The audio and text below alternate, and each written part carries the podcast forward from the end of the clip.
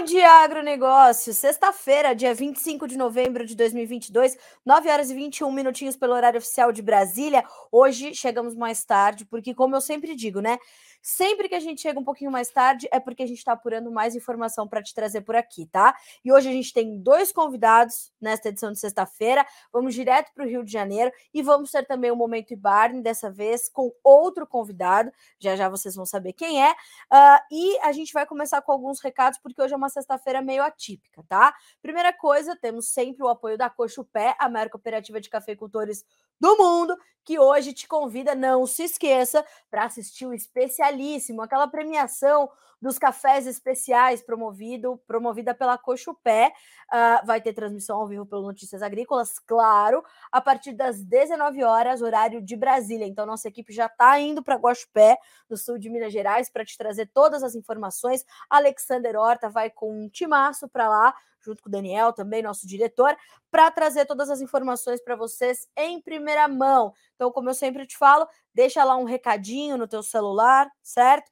Para soar um alarme ali 5 para 7, você já deixar ligado aqui no Notícias Agrícolas e a gente acompanhar juntos esse super evento que sempre agrega demais e, e, confirma a qualidade incrível do café brasileiro, tá certo? E falando em café, já já a gente vai para o Rio de Janeiro, onde está a Virginia Alves, direto do Em Café, 28ª edição do Encontro uh, Nacional da Indústria de Café, que neste ano tem o tema reconectar para transformar e inovar, que é melhor? Então já já a gente vai falar com a Virgínia, tá? Letícia Guimarães está com a gente, nos acompanhando, claro, pela redação do Notícias Agrícolas, colhendo ali seus comentários, dúvidas, críticas e sugestões. As nossas linhas de comunicação estão abertas, né? Uh, e olha só, o Tiago Freitas já está me perguntando aqui. Bom dia, Carla Mendes. O mercado de grãos pode ter surpresas em 2023? Com certeza, meu amigo. Vamos falar também sobre isso, tá bem? Então, uh, vamos fazer o seguinte: vamos te lembrar que nesta sexta-feira, dia 25 de novembro, é o dia seguinte do feriado de ação de graças lá nos Estados Unidos da América, né? Depois do 4 de julho, é o maior feriado para os americanos. Muitos perus alimentaram muitas famílias ontem. Uh, inclusive, o Lamir Brandalis comentou sobre isso lá no Tempo e Dinheiro com o João Batista Olive. Aí o que acontece? Hoje, a Bolsa de Chicago tem meio pregão. Vai retomar os negócios só às 11h30, horário de Brasília, e vai fechar mais cedo, às 15 horas. Uma hora mais cedo, tá? Então vai fechar perto de 15, 15 5, 15 10. Então, horários de Brasília, começando às 11h30, terminando às 15 horas. Meio pregão.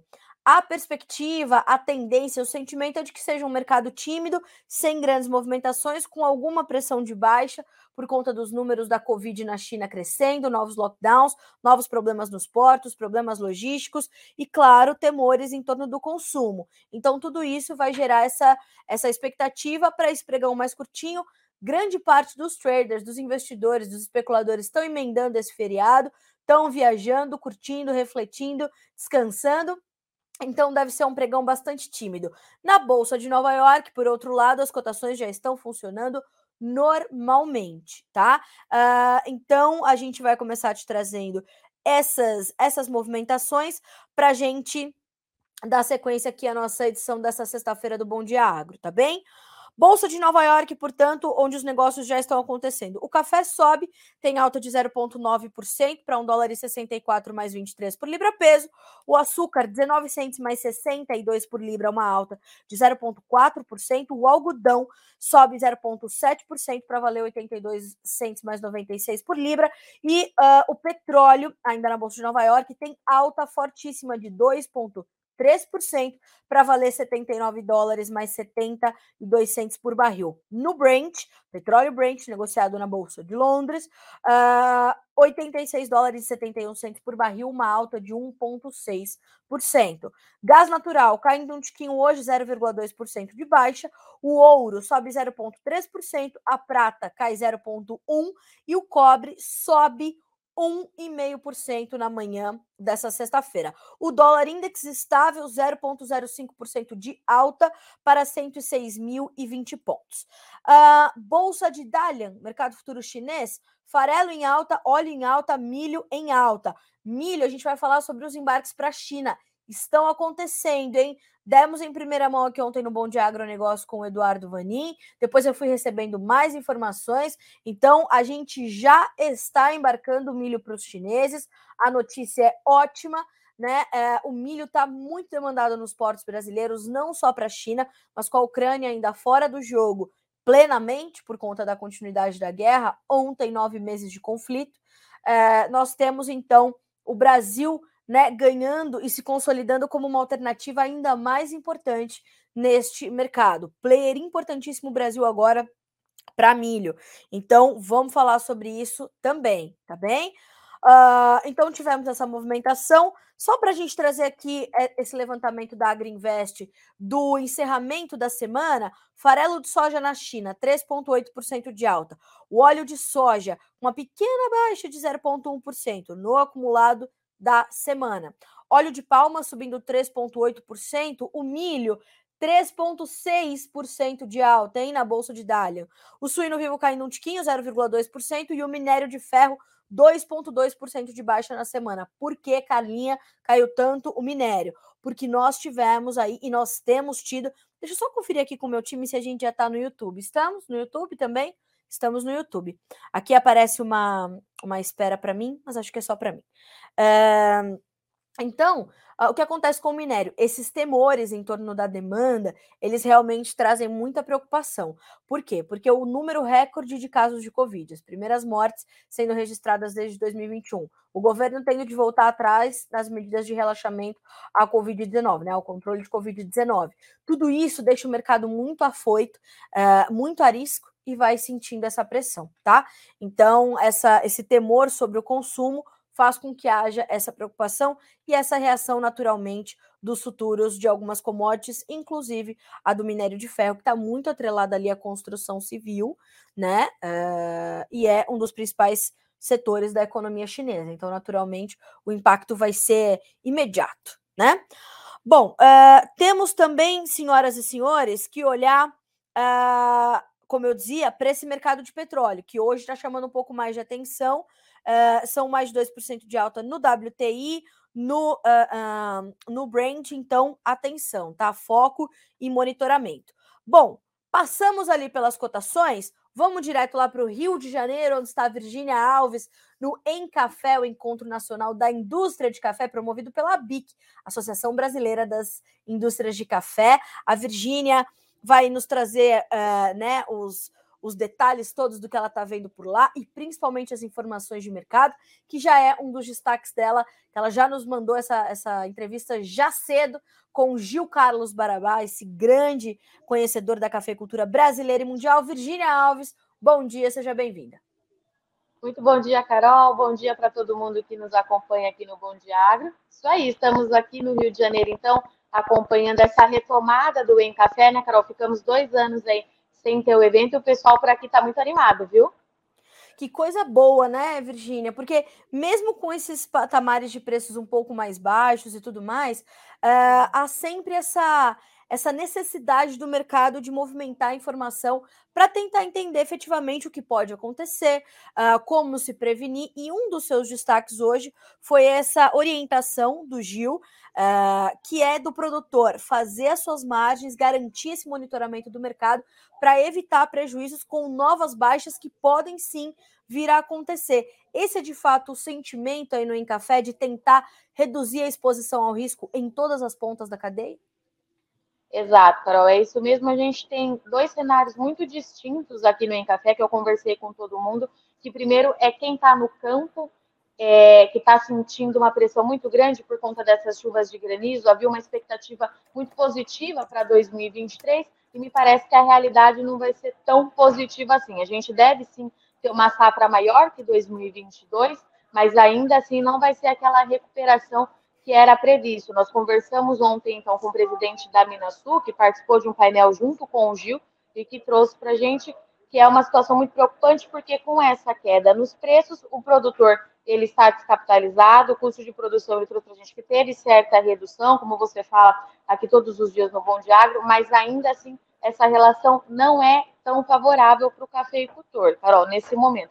Do outro lado, lá em Nova York, de acordo com o Gil, os operadores continuam vendo essas chuvas que de fato estão acontecendo no Brasil, com a expectativa que 2023 seja uma safra é, grande, podendo chegar até ao, ao, volume de 2020, Carol, que foi o último recorde do, recorde do Brasil em todos os sentidos, mas que não é uma realidade. O Gil trouxe para a gente que a safra também não acredita é, que esse volume seja tão expressivo quanto foi em 2020, mas lá em Nova York o operador está olhando para essa chuva que está caindo, esse cenário mais positivo, lembrando, né, a gente já falou aqui isso outras vezes no Bom Diário, nós ficamos dois anos sem chuva nesse período ano, do ano, e agora está chovendo. É isso que Nova York está precificando. O Gil falou para a gente que a gente ainda fala muito sobre a safra 2022, o USDA trouxe nessa semana uma pequena Sim. redução para a safra do Brasil, mas o Gil falou que isso pouco importa nesse momento, Carol, já é hora da gente olhar para 23 e sim, novas baixas podem continuar acontecendo. Na análise do Gil,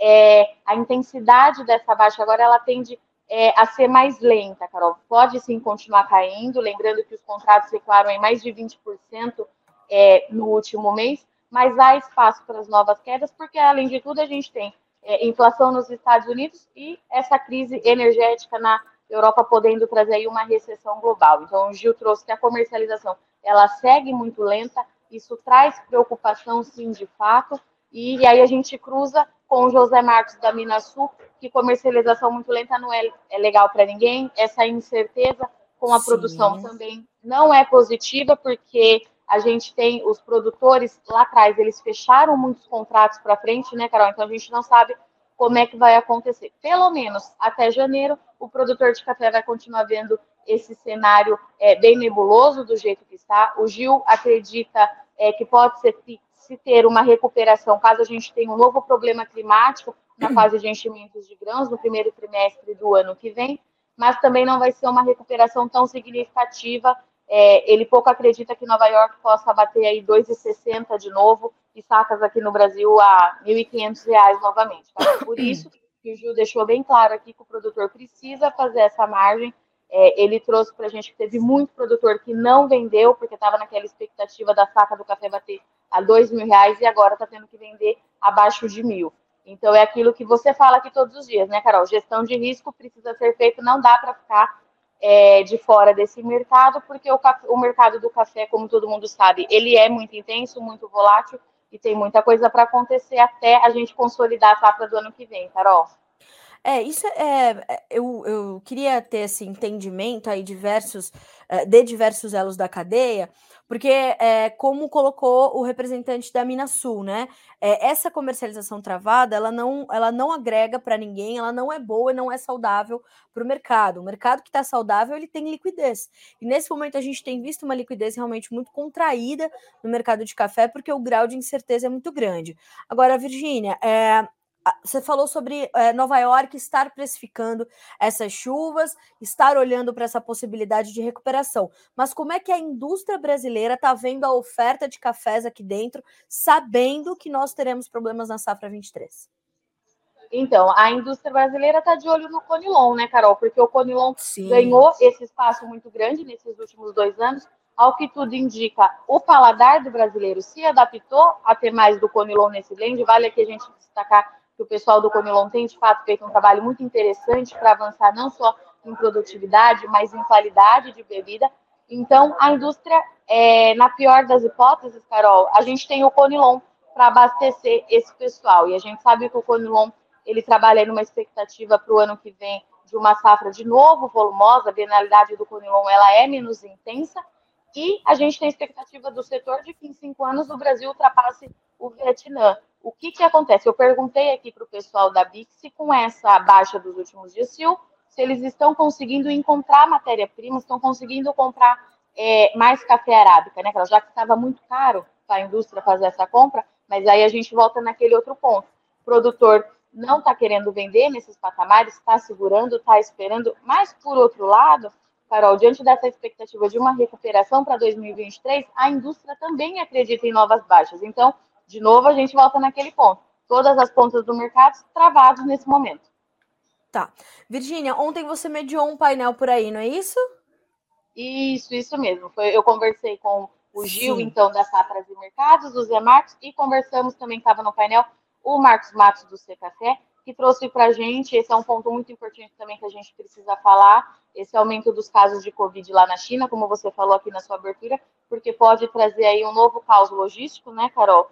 É, pode intensificar tudo isso de novo. Isso foi, inclusive, um ponto abordado ontem pelo Ricardo Amorim, do economista, aqui na palestra, e o Marcos trouxe para a gente que, de fato, o volume do mês passado de 3,4 milhões de sacas, ele é significativo, ele é expressivo. O Brasil, ele atende essa demanda, está conseguindo embarcar, mas muito desse volume ainda era carga é, represada por conta dos problemas logísticos, e há um consenso, tanto é, entre o Gil, entre o Zé Marcos e o próprio Marcos do Café, que o primeiro trimestre do ano que vem vai ser bastante é, com muita dificuldade para exportação e a gente deve ter um estoque de passagem com volume bem baixo, viu, Carol? Então, logística é. vai continuar movimentando esse mercado também.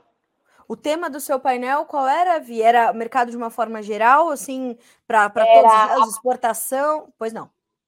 Sim, foi é, abastecimento, mercado e sustentabilidade dos cafés do Brasil, que daí o, o Marcos trouxe aquelas ações que a gente vem falando aqui já no Notícias Agrícolas de promoção de imagem, que parece que estão dando certo, está tendo abertura de mercado para alguns países lá, principalmente na Europa, como a retomada da Itália nesses últimos meses, Carol.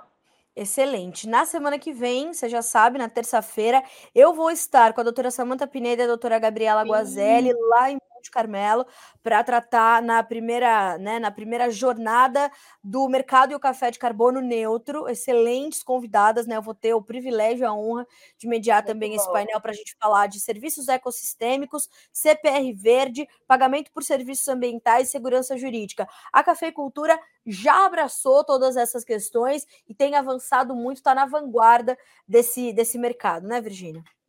Isso mesmo. E, Carol, aproveitando que você vai estar lá, vou levar aqui um questionamento que o professor Roberto Rodrigues trouxe ontem aqui, é, que havia uma expectativa muito grande na COP27 de a gente ter é, uma resolução ou um entendimento maior desse Exato. mercado é, de carbono, né? E de acordo com o professor Roberto Rodrigues, isso, a COP27 não trouxe nada disso, deixou a desejar. É, nesse momento a gente continuou num tiro no escuro, esse mercado que ainda é muito complexo de se entender. O produtor pergunta muito, né, Carol? Então, tomara Sim. que por lá você consiga trazer as respostas, porque a gente não vai discordar do Roberto Rodrigues, né, Carol? Ele falou, não Mas a doutora... nada. e a doutora Samanta Pineda, no seu balanço sobre a COP, ela também trouxe isso, viu, Virgínia? Falou que era esperada eh, para ser a COP da implementação, porque em 2020 se deu início a um fundo de investimentos que não se concretizou hum. em 22. Uh, eh, os países que deveriam contribuir não contribuíram, não justificaram porque não contribuíram, e qualquer implementação, Virgínia, precisa de recursos.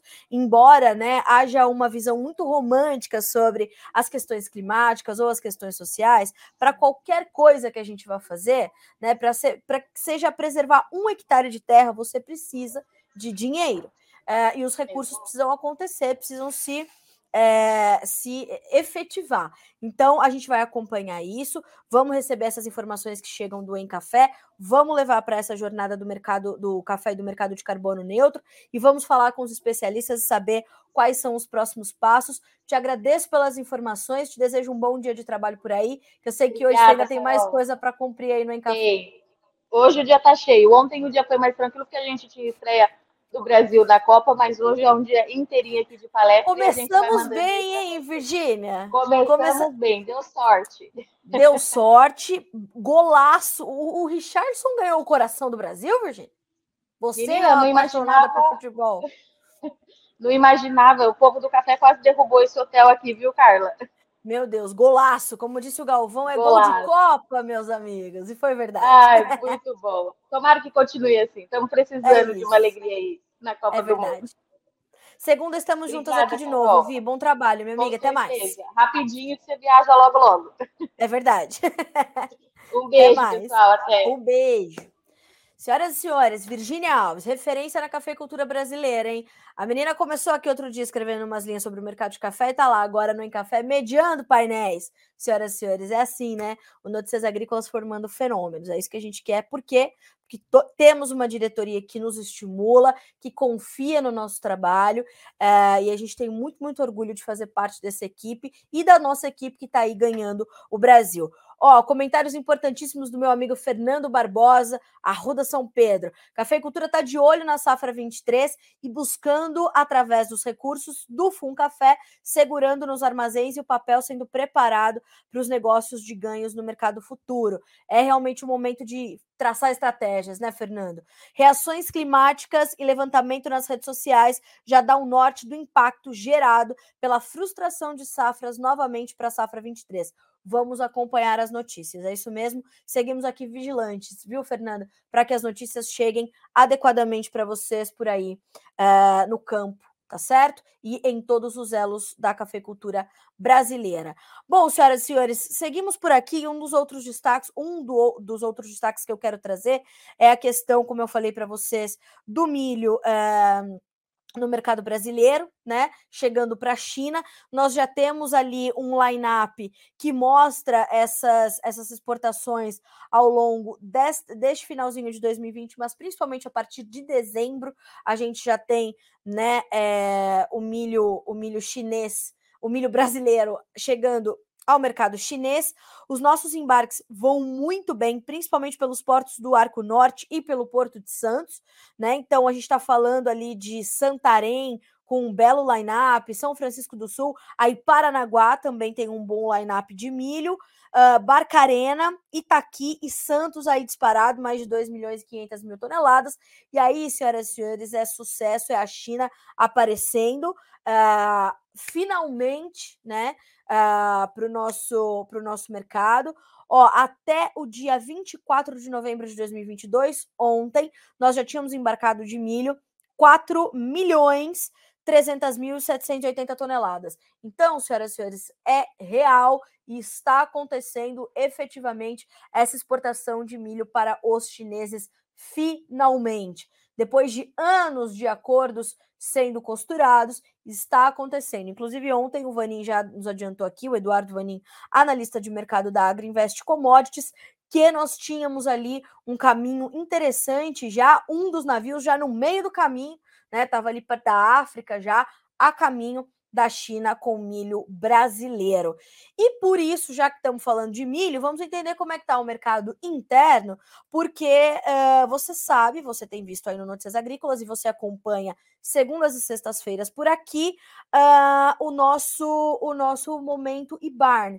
Hoje mudamos o convidado, mas já vamos trazer essa conversa para o mercado de milho, porque ele já me, me adiantou por aqui que teve uma mudança ali no ritmo das ofertas de milho e também de sorgo. Então vamos trazer para o Bom Dia Agronegócio o Ronan, que é um dos, dos líderes também do aplicativo eBarn, para estar conosco nessa sexta-feira.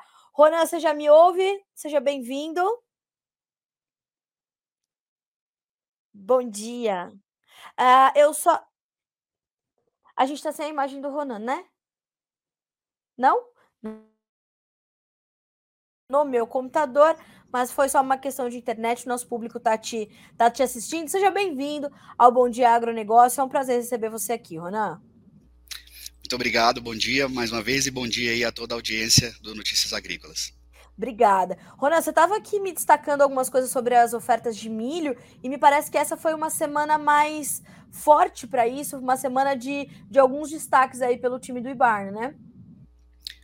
Sim, Carla, a gente teve essa semana aí um, um, um aumento né, no, volume de, negocia de negociadores e também no volume de ofertas.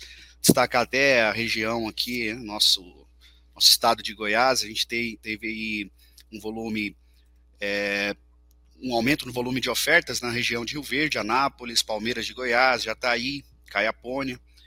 É, e também o, alguns negociadores buscando mesmo, mesmo por milho avariado, é, produtos com características bem específicas. Então, é, a gente percebeu esse aumento aí nessa, nessa última semana aí falando do milho, né? Ah, até falar um pouco dessas janelas aí de, de valores, né? A gente tem aí entre 71, 71 e 50 as, as, as demandas de compra nessa, nessas regiões que eu mencionei, até 75 reais, né? 74,50, 75 reais. Então, é, aumento do volume nessas regiões e com preços aí variando entre 71 e 75 reais. Certo. E isso é, movimentou de alguma forma uh, a efetivação de negócios, Ronan? Como é que compradores e vendedores estão vendo esse momento? Porque você viu que eu acabei, a notícia que eu acabei de dar, né? China levando nosso milho, finalmente, depois de anos e anos de discussões, de protocolos e de atendimento a normas importantíssimas, uh, essa demanda maior nos portos está ajudando a manter cotações em patamares interessantes aqui no nosso mercado interno. Como é que compradores e vendedores estão passando por esse momento e é, efetivando ou não os seus negócios? Então, é, o que a gente percebe é um dos, um dos principais motivos de, desse aumento na, na busca é por garantia de, garantia de abastecimento. Né? Então, tem uma preocupação em, em quebra de abastecimento é, por alguns desses players que têm que tem procurado procurado a gente, né? Então, não só não só no milho, mas falando especificamente aí do milho. É, e, e, a respeito das, das negociações, né? Então a gente tem aí essa, essa janela ali de três reais, quatro reais, três e cinquenta é, de distância entre o desejo de, de compra e o desejo de venda. E certo. a gente tem procurado aqui com o nosso time, né, apoiar, né, com o time de negociação assistida, apoiar nessa aproximação. E a gente tem aí alguns negócios sendo, sendo celebrados a partir disso. Tá. Uh, e Ronan, a relação é, entre o mercado de milho e o mercado de sorgo é muito próxima. E você também pode registrar aí pela, pela plataforma do IBARN essa mudança na dinâmica também do mercado de sorgo nesses últimos dias, né? Sim, é, lançamos né, recentemente na, na plataforma o espaço para se negociar sorgo, e nessa última semana a gente também percebeu um aumento, né, são mais de 140 mil sacas essa semana, que foram disponibilizadas para negociação, com preços aí entre 55 e 59 reais, é, preço-alvo que, tá, que, que, foi ofertado. É, e também a gente, a Goiás é um dos principais né, produtores, um dos, dos estados que mais produz sorgo né, no Brasil, e, e tem, tem sido, tem sido é, tem sido também, né, a gente tem sido procurado também por, por compradores, negociadores de compra que que encontram aí no sorgo alternativa, é, como você bem colocou aí, para algumas, algumas soluções aí do, que, que às vezes a, o milho acaba não sendo, não, não estando competitivo, né? Então tem sido um dos motivos de, de aumento dessa procura aí do sorgo na, na nossa região. E existe também essa, essa, essa janela uh, de, de intervalo né, entre o que o, o, vendedor quer entregar e o comprador quer pagar efetivamente para garantir o seu abastecimento, Ronan? É, na, as, nas ofertas de compra de sorgo também comporta da mesma forma. A gente tem aí uma janela tá. de dois, três reais de distância, né, aí para o uhum. alvo de compra e o que o produtor está tá buscando. O que a gente percebe é que o, o produtor é, o produtor de sorgo ele, ele, ele tem uma, uma, é, uma paciência, uma calma maior em esperar o mercado, né? Acho que por características da própria cultura, imagino, né? Então, é, o, que a gente, o que a gente percebe é um, uma baixa disposição de negociar né, esses preços para diminuir. Então, ele tem o interesse em esperar esse mercado andar talvez um pouco mais para negociar melhor esse sorgo. Então, não tem muita pressa. Sim. O, olha só que pergunta boa a do Renato Lourenção, o, o Ronan. Uh, bom dia, atrasado, mas na área. É, tem Black Friday na, no, no, no, agro? É mais ou menos por aí que o, que o IBARN funciona, né? Justamente para aumentar as ofertas de venda e as ofertas de compra para ser Black Friday quase que toda todo dia, porque com mais ofertas a competitividade aumenta do seu produto, né, Ronan? É, com certeza. Acho que assim, a gente. O, o nosso objetivo aqui é cada vez mais ampliar esse acesso é, dos negociadores, né? Para que eles possam negociar com mais, com mais pessoas, né? Então, o comprador tendo mais alternativas para negociar é, lotes, o seu o produtor tendo mais alternativas para ofertar aquele produto. E, e quanto mais, né? Quanto mais participantes desse universo digital a gente tiver, com certeza melhores negócios vão acontecer. É, então, convido aí o nosso convidado, me esqueci o nome, o nome dele agora. O, Renato. Renato. É, então, fica aí o convite para o Renato é, se cadastrar lá conosco. É, se não tiver oferta em Black Friday, pode solicitar um cupom de desconto assinatura da plataforma que a gente viabiliza aí é, a Black Friday para a plataforma, tá bom? Olha, olha, Ronan, se não deu certo, Renato, meu filho, hoje é o dia de você baixar esse aplicativo, não baixou ainda, porque ele tá aqui todo dia, viu, Ronan? Se não baixou ainda, pelo amor de Deus, Renato, seu dia, ó, já falou aqui, Ronan, boa, vou cadastrar, chegou o seu dia, hein, Renato? Já entre em contato com o time do Barney e já o cupom, o, o, Renato, vai ser assim: Carlinha cara de pau.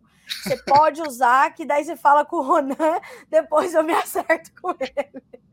Ronan, e eu gosto sempre de frisar aqui nos nossos momentos de bar sobre a segurança, a garantia e a responsabilidade que há por trás desse aplicativo para garantir que os negócios efetivados eles vão começar e terminar com muita, muita segurança, né?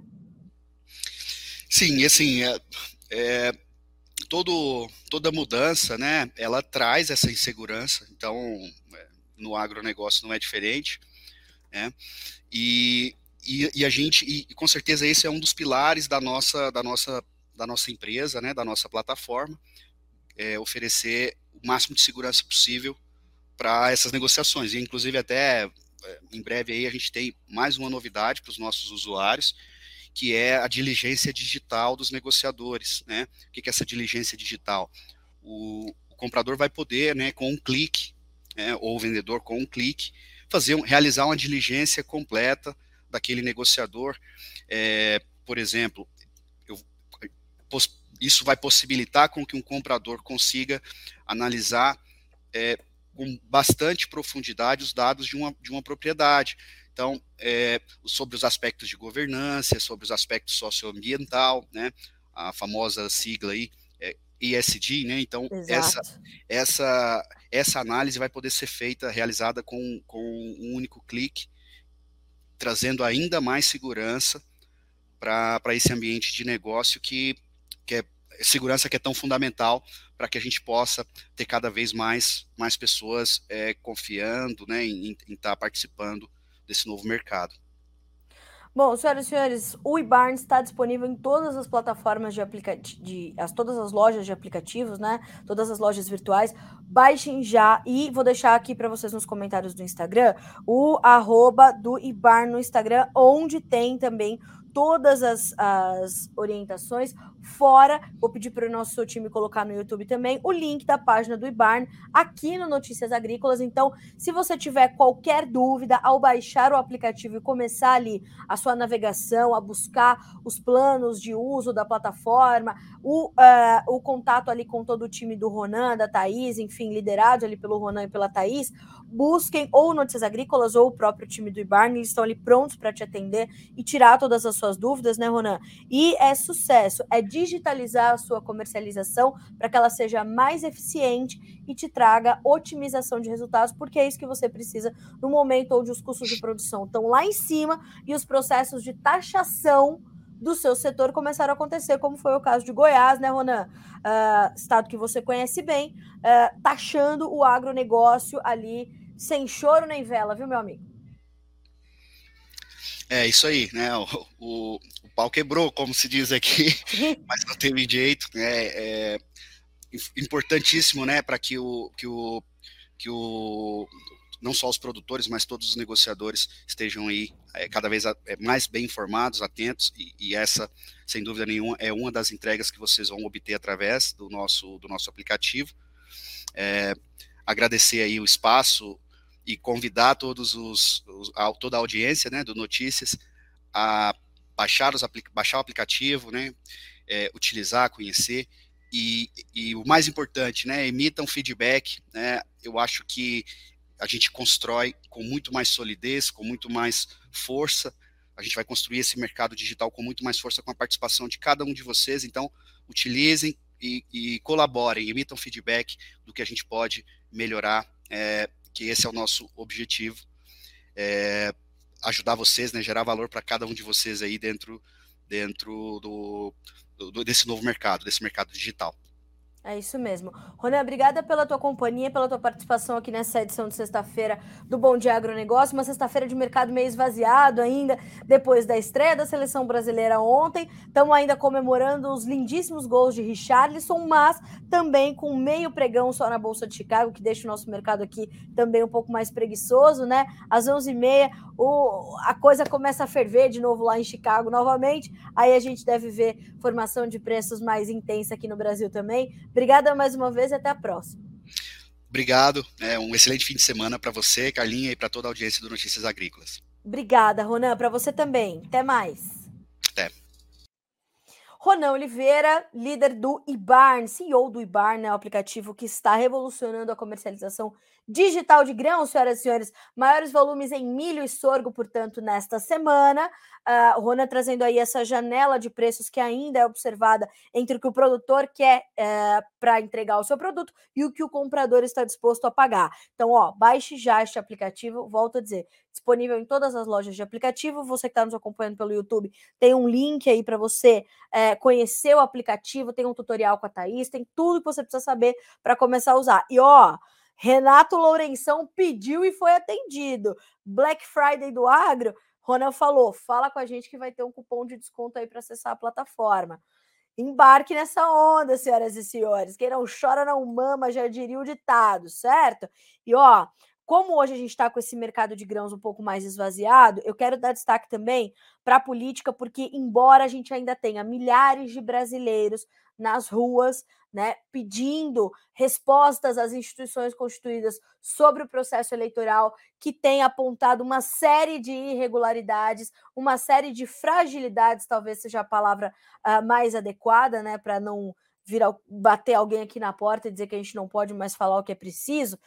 Uh, a gente precisa falar sobre a economia e os planos do presidente eleito Lula, uh, que está falando aí já sobre os seus, os seus ministros e uh, uh, os nomes mais cotados, né? E a especulação, claro, dos jornalistas, principalmente dos analistas políticos, sobre esses nomes que podem assumir as pastas lá em Brasília. Lembrando que é, a esplanada né, deve ser ampliada e podemos chegar a 30 e quatro ministérios. Então, a gente está falando em furar o teto de gás quando a gente poderia estar tá co cortando despesa pública, mas não, vamos aumentar para 34 pastas. Aí a CNN deu alguns nomes que estão sendo ali cotados, né, uh, ah, para e estão ganhando maior protagonismo, vamos dizer assim, uh, para algumas pastas. Então, para chefiar o Ministério do Planejamento, um nome forte é o de Pércio Árida, ex-presidente do Banco Central e um dos pais do Plano Real, lá em 94, do governo Fernando Henrique Cardoso.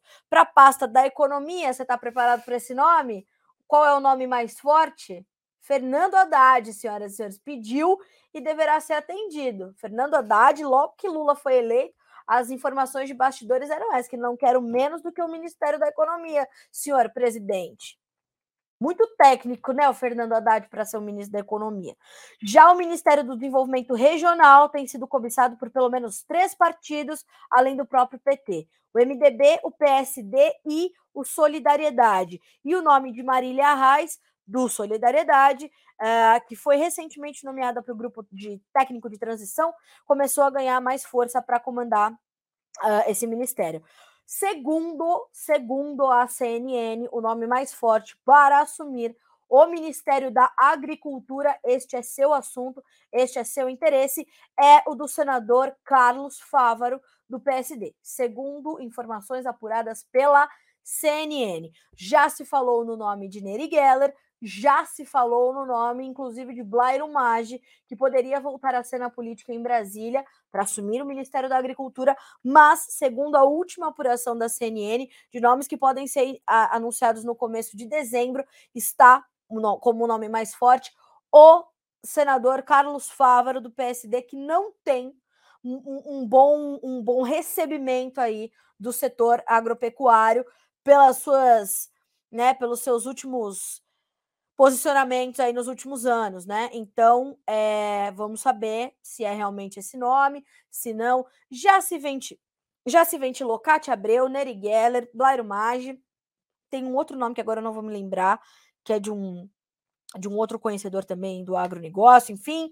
Senhoras e senhores, vamos acompanhar, porque né, a primeira pergunta que eu recebi hoje foi: Carla Mendes, o mercado de grãos pode ter muitas surpresas em 2023? Com certeza, amigos. O mercado de grãos, o mercado de café, o mercado de sorgo, o mercado de fertilizantes, né? 2023 não vai ser para. Vamos separar os meninos dos homens mais uma vez. Tirem as crianças da sala.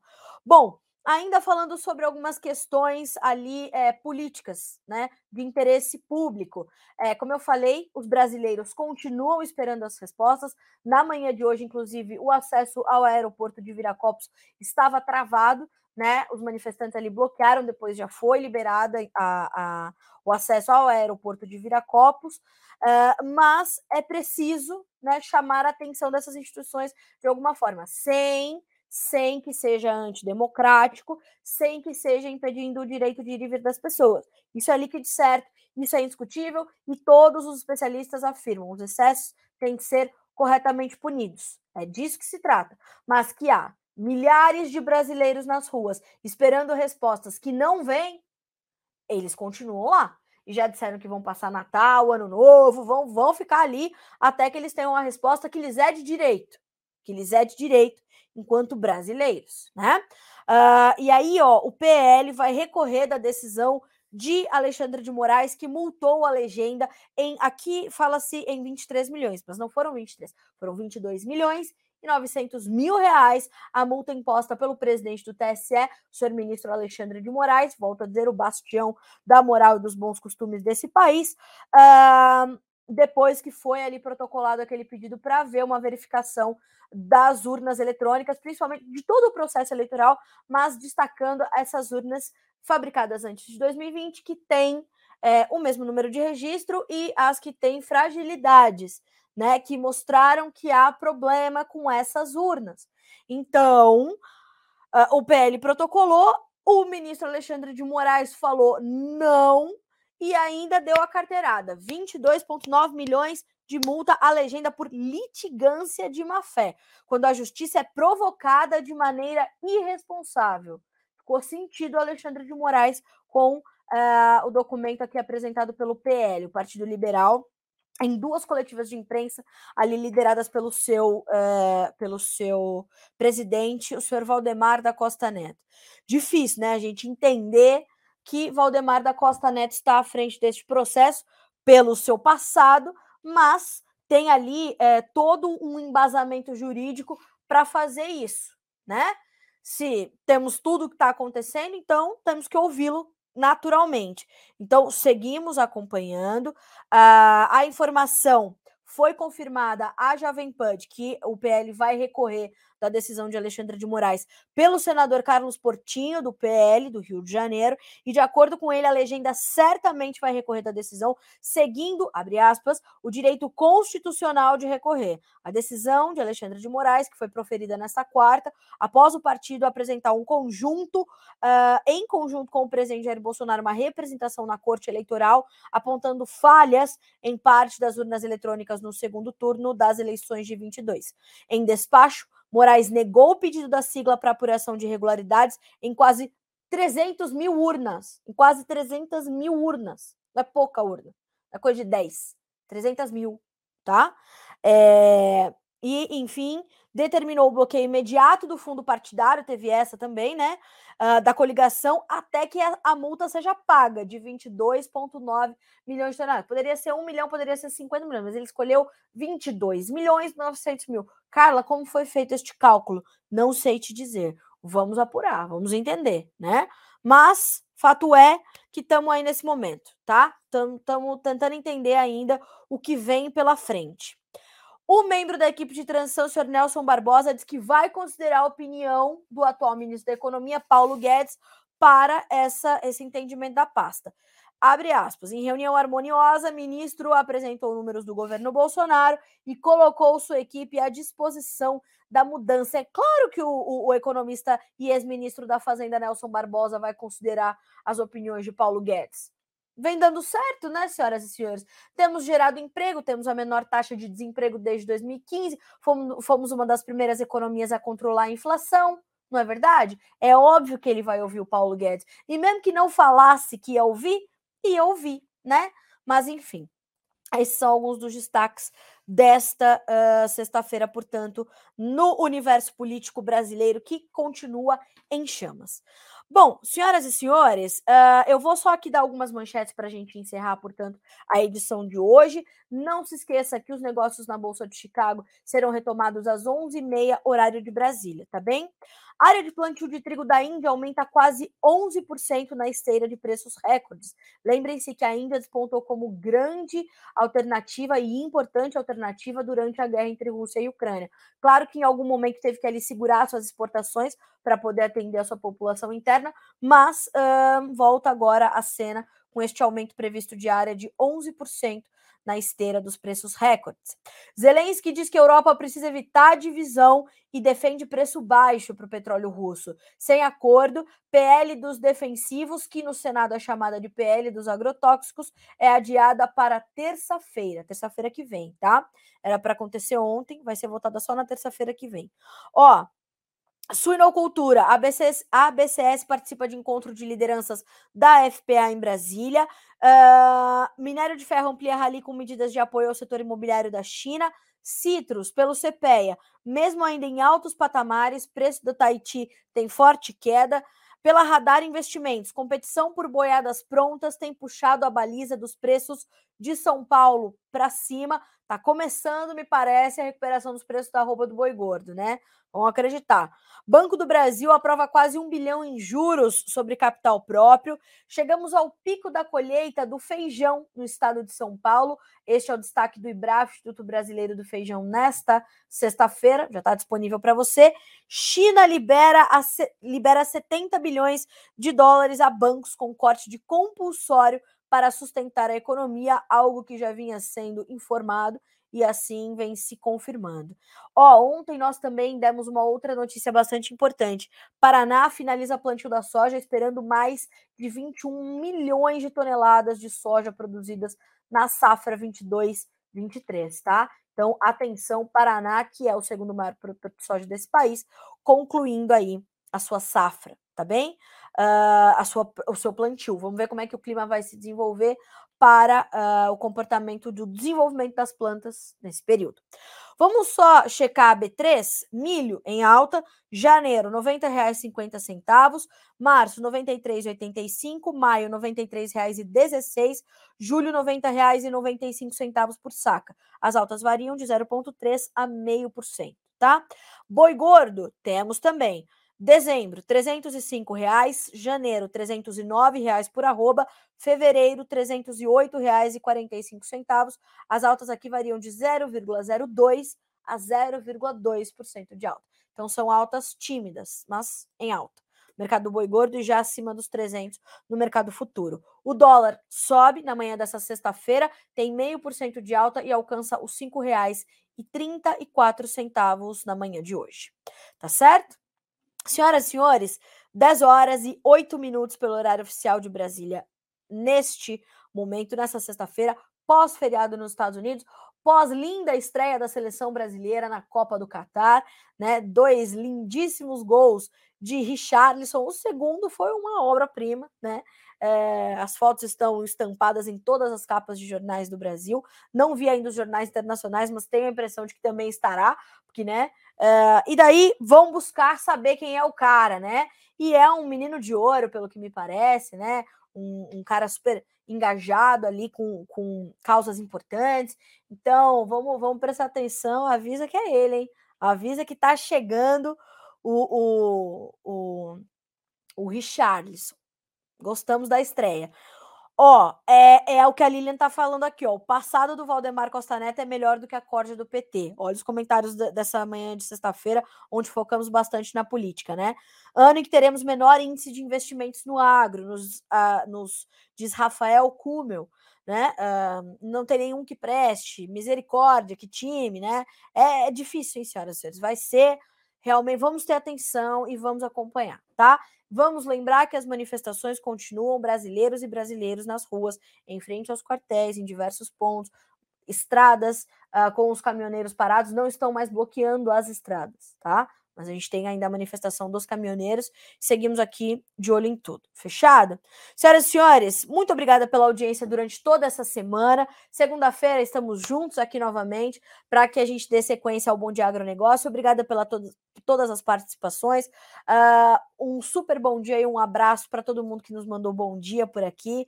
Vocês são sempre muito bem-vindos e é sempre um prazer dividir minhas manhãs com vocês, viu? Obrigada e a gente se vê segunda-feira. Boa sexta-feira, bons negócios.